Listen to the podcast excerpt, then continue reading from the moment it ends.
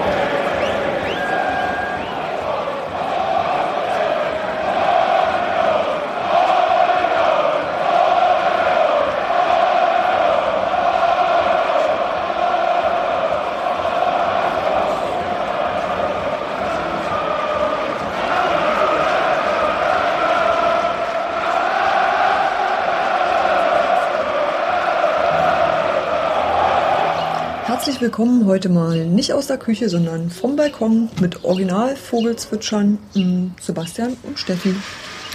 Hallo. Zum Spiel gegen St. Pauli. Ich bin ja immer noch total begeistert. Vom Spiel oder vom Drumherum? Von allem. Auch vom Ergebnis natürlich. Aber mir geht es eigentlich wie ganz vielen. Ich singe die ganze Zeit Thorsten Matuschka und äh, ich summe das vor mich hin und bekomme es nicht aus meinem Kopf raus. Also das wird eine Dauerschleife. Aber okay, ich will, ich will mal so das drumherum vorher könnte man ja noch mal ein bisschen drüber reden.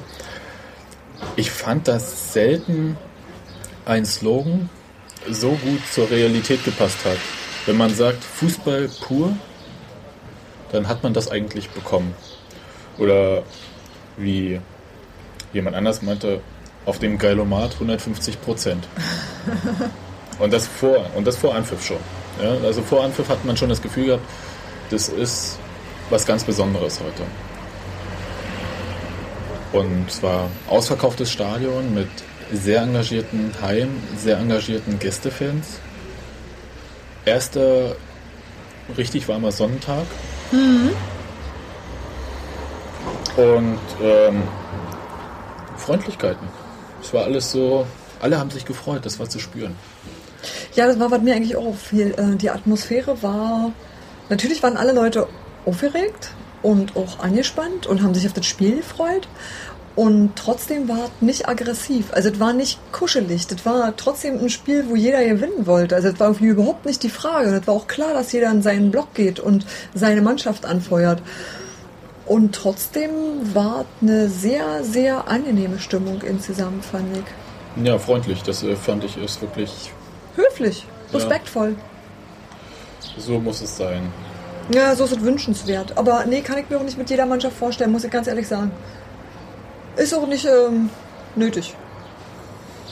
Hm, Ich bin ja da anderer Meinung. Also ich finde ja eigentlich, dass es prinzipiell ein höflicher Umgang miteinander. Man muss nicht mit jedem kuscheln oder so, aber höflicher und respektvoller Umgang kann ich mir eigentlich mit allen vorstellen. Aber man muss die Gastfreundschaft ja halt auch annehmen und sie entsprechend behandeln. Aber soweit will ich gar nicht jetzt ausholen. Das ist ja an anderer Stelle dann auch schon viel geschrieben worden jetzt. Wisst ihr, was uns wieder nicht gelungen ist? Mit den St. Pauli-Leuten zusammen einen Podcast zu machen. Ja, das, äh, na, dann müssen wir wohl erst in die erste Liga aufsteigen. Ne?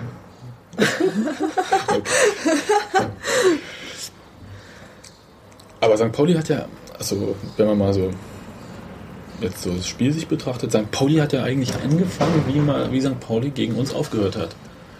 Beim 3-0 lässig Hinspiel, wir spielen mal eine halbe Stunde Fußball St. Pauli und machen euch nass und danach könnt ihr nach Hause fahren. Ja, zwei riesige Konterchancen gleich am Anfang, wo mir echt Angst und Bange geworden ist, als ich gesehen habe, mit welchem Tempo die Spieler von St. Pauli ähm, unterwegs sein können, wenn sie wollen. Und Ich nicke, man sieht davon man nicht. sieht davon, ja, aber es ist, auch sehr zielgerichtet. Also das sind komplett einstudierte Spielzüge, wie man sie ähm, in der zweiten Liga sehr selten sieht. Eigentlich gab es wenig Mannschaften, die ich dieses Jahr gesehen habe, die äh, so konsequenten, also spielerisch so konsequenten Fußball gespielt haben in der zweiten Liga. Und selbst in der ersten Liga ist das eigentlich nicht äh, gang und gäbe. Aber es gab ja einen Freistoß. Einer der schönsten, die ich je gesehen habe. Tor des Monats mindestens. Ja. Ja, also schön war, Also ich habe nicht damit gerechnet. Mir hat äh, sehr gefallen, dieses Lied anzusingen, als irgendwie Thorsten Matuschka zum Ball gegangen ist. Das war völlig in Ordnung, das war auch irgendwie erwartungsgemäß, aber dass der den dann auch so verwandelt, damit habe ich nicht wirklich gerechnet. sag ruhig, äh, mit wem hast du es verglichen? Ich habe gesagt Cristiano Ronaldo. Nee, das ist. Äh, Doch, weil der, diesen, weil der diesen Angeberspruch gemacht hat, dass er der Meinung war, das war ähm, sowohl das beste als auch das zweitbeste Tor der Welt oder so zu irgendeinem Freistoß, den er mal gemacht hat. Und da musste ich so dran denken. Der Tusche sagt ja nichts, der ist einfach nur gut. Ja, wir haben ja gelernt in der Zeitung, dass Matuschka sorbisch Stiefmütterchen heißt. Echt? Ja. Ich habe wieder nicht gelesen. Ja, ich habe es nur aus dem Russischen. Auf Russisch heißt es einfach nur Mütterchen. Äh, ich habe heute extra im Sorbisch-Wörterbuch nachgeguckt. Tatsächlich. Weil ich dachte, ach, die Bild, die hat wieder keine Ahnung, aber äh, es ist vielleicht nicht Auch ganz. die Bild kann googeln. Och, vielleicht, weiß ich nicht, aber äh, durchaus äh, wird Stiefmütterchen auch Matuschka genannt. Auf Sorbisch. Nicht nur, aber egal. Jedenfalls, die Schönheit dieses Tors von Matuschka hat sich eigentlich nur aus den Hintertorperspektiven erschlossen. Also ich stand ja äh, an der Mittellinie. Ja, vom Zuckertor aus hast du eigentlich ziemlich genau gesehen, wie der Ball geflogen ist. Ja, oder die Gäste hatten auch einen schönen Blick auf Ja. das Gegentor. Ja. Die werden das nicht so zu schätzen gewusst haben. Naja, er, er macht einen riesigen Bogen, knallt an den Innenpfosten, wo ich der Meinung war, da kann man auch als Gegenspieler und als gegnerischer Torwart nur sagen, Applaus, gut gemacht, da war einfach nichts dran zu rütteln. Und das war so die Befreiung, das war dieses äh, sich schütteln eigentlich für Union, so habe ich das empfunden, die doch mit einer gehörigen Portion Respekt äh, in die ersten Spielzüge gegangen sind und auch Ja. nicht wussten, wie sie sich gegenüber diesem Gegner verhalten sollten. Und natürlich auch wussten, wie das Hinspiel gelaufen ist. Da hat, glaube ich, niemand so richtig was erwartet. Und dann ließ sich das eigentlich ganz gut an. Chancen für Union, noch ein paar. Und dann das 1 zu 1 durch Taki, dem ich ja ein Y im Namen geklaut habe beim Twittern, aber das hole ich hiermit nach. Mit einem Schlenzer, der, naja, zweites Tor des Monats, ne? Nee, war schön. Also es war so ein Zwischending aus Schlenzer und Bogenlampe angekündigt, auch äh, kurz hinterm Strafraum abgezogen. Und der senkt sich halt hinterm Torwart. Also da kann man fliegen, wie man möchte. Da gab es eigentlich auch nichts. Und das war, das hat dem Spiel eigentlich, fand ich, ganz gut. Ich hatte nur Angst, dass es kippt zu Ungunsten von Union.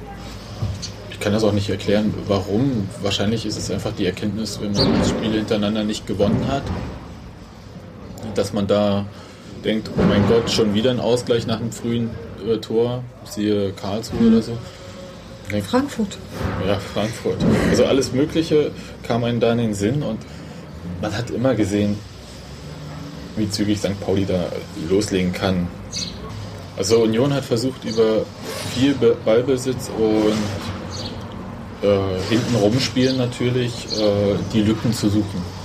Anstatt halt den riskanten Ball zu nehmen, um und dann einen Konter zu kassieren. Also das war schon zu sehen. Ich fand halt St. Pauli jederzeit gefährlich. Also die haben relativ ähm, lange nichts gemacht und du hattest immer das Gefühl so, die warten einfach auf ihre Möglichkeit und wenn die da war, sind die unglaublich schnell gewesen und die waren noch unglaublich schnell vorm Tor. Und bei, bei Taki war das für mich auch so eine Frage der Zeit einfach nur. Also es war ja nicht irgendwie der Einzelangriff, den der gestartet hatte. Und als ich gesehen habe, wie schnell der wirklich ist, habe ich gedacht, so Himmelangst und Bange ist mir geworden. Und ähm, Union hat auch wieder so, so unionistisch Chancen verschenkt, dass ich irgendwie dachte so, So kann man das nicht angehen, wenn man gewinnen will. Und eine Zeit lang war mein Eindruck aber auch, mit einem 1-1 können eigentlich beide recht gut leben. Und das wird irgendwie verwaltet. Und ähm, beide Seiten haben nicht den Biss, da mehr draus zu machen. So. Also haben nicht so. Weiß ich nicht. Ich war überrascht, wie robust. Also die Schnelligkeit, klar, die kannte man auch von St. Pauli. Ist natürlich beeindruckend, wenn man sie direkt vor Ort sieht. Ich war erstaunt davon, wie robust diese Spieler sind. Ja, das hat Und- irgendwie beim Aufwärmen gesehen, super athletische Typen. Also die sind mir irgendwie alle direkt vor der Nase rum. Die waren alle sehr, sehr austrainiert. Also Also wenn ich mit Volldampf gegen so einen Spieler laufen würde, würde ich umfallen. äh, ja, selbst Thorsten Matuschka ist umgefallen. Also das ist, als ob man gegen eine Wand läuft. Also ich weiß nicht, wie die das machen. Das ist äh, schon sehr beeindruckend gewesen.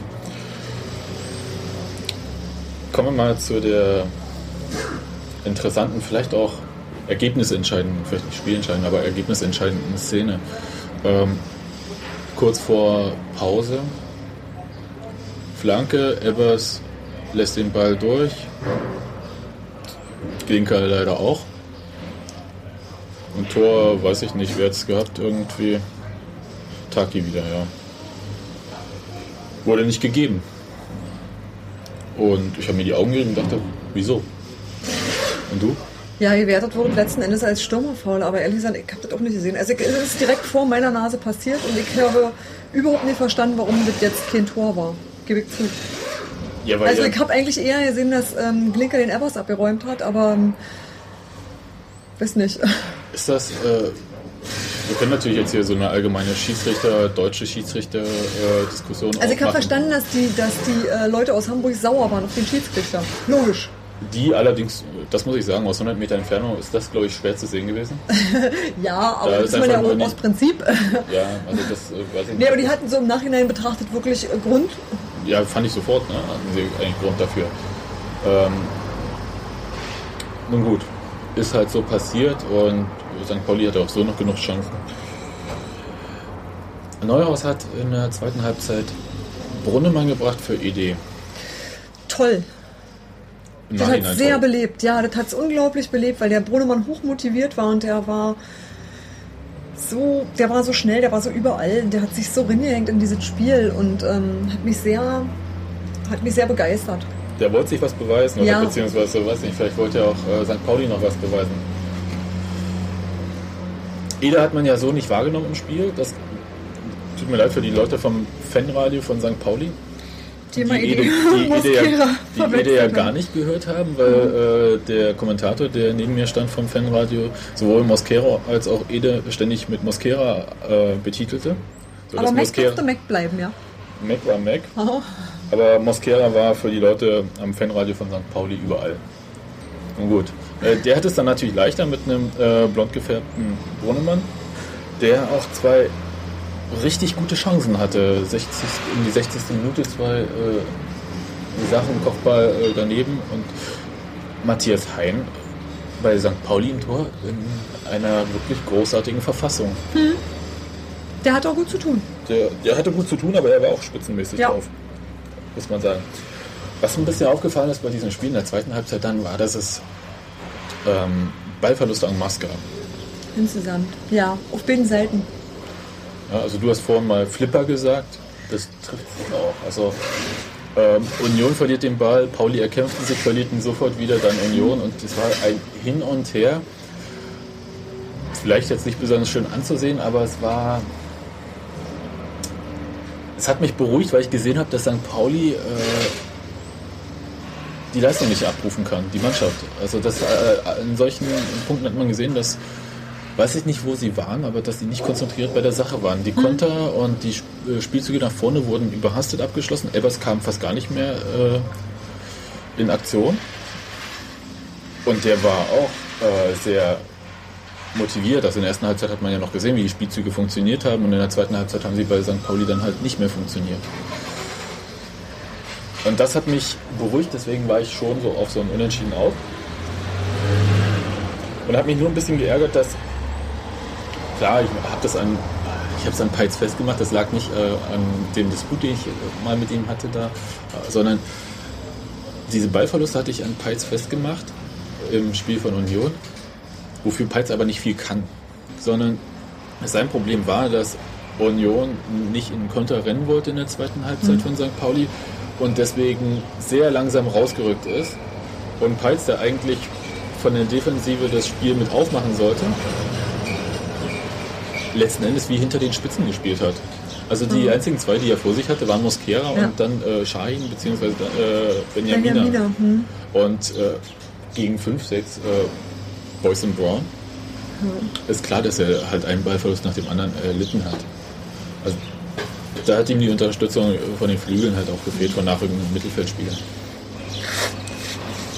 Aber sei es drum. Das Tor, wie hast du es mitgenommen? Das äh, 2-1 kurz vor Das Schluss? Benjamin-Tor? ich bin ausgeflippt. Ich bin schier ausgerastet. Es war sehr überraschend. Also war eine der schönsten Überraschungen des Wochenendes, gebe ich ehrlich zu.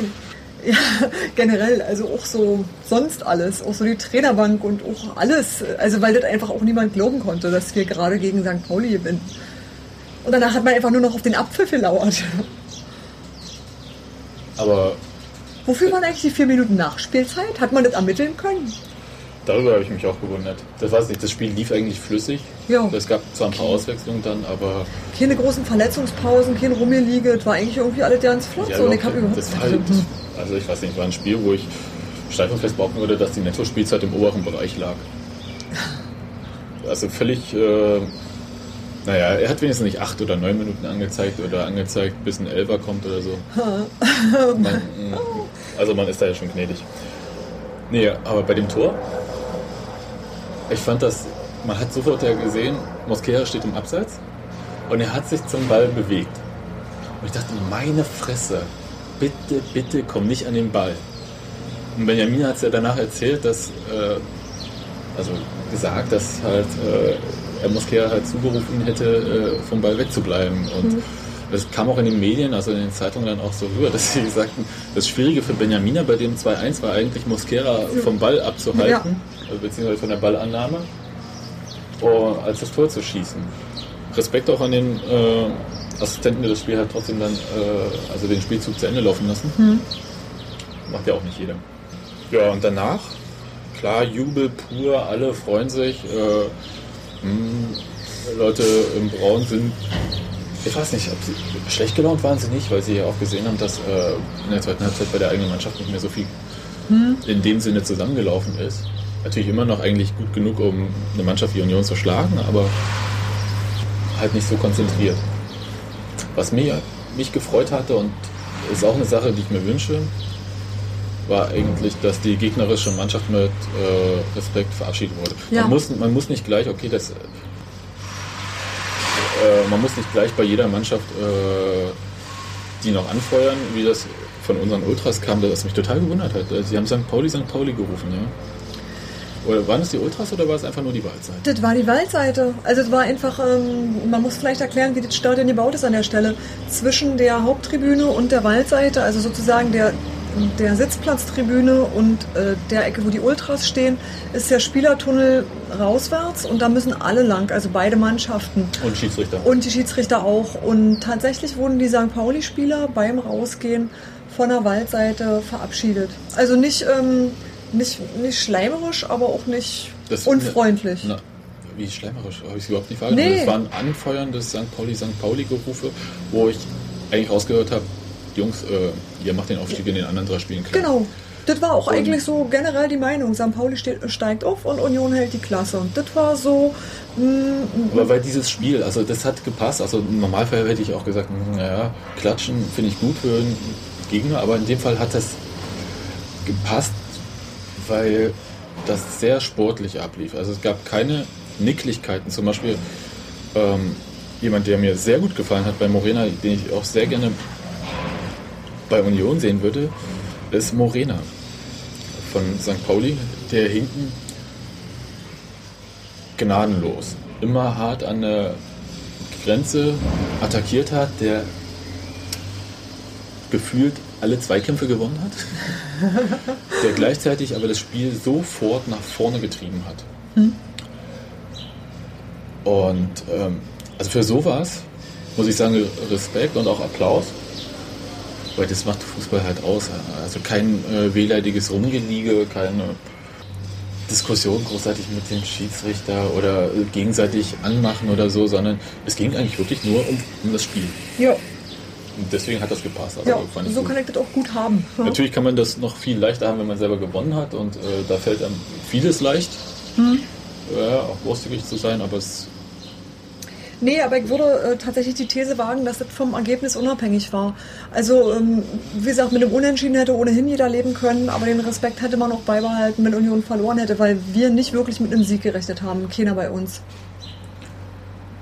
Ich Ja. tippe ja nie, wenn Union spielt, äh, hätte ich es gemacht, hätte ich wahrscheinlich das umgekehrte Ergebnis getippt. ich tippe ja prinzipiell nicht. Nee, also, Also, weil kenne ich mich für im Fußball zu wenig aus für sowas. nee, nee, ich tippe ja immer gefühlsmäßig und das ist ja auch äh, Quatsch. Ist äh, der Klassenerhalt jetzt sicher? Hihi. Ja, fragt mal Uwe Neuhaus. Der hat sich ja auch sehr vorsichtig dazu geäußert, wenn ich mich richtig erinnere. Er hat gesagt, hey, jetzt haben wir zwar die von mir angestrebten 40 Punkte und so ja überschritten, aber es ist ja rechnerisch trotzdem noch möglich, das und so weiter. Kann Ja. man ihm nur recht geben. Also nee, ich denke schon, das ist in Ordnung. Also Na, ich erinnere mich einfach an diese eine Sache, als äh, Nürnberg, damals noch zwei Punkte Regel, drei Spieltage vor Schluss sechs Punkte Vorsprung auf Freiburg hatte.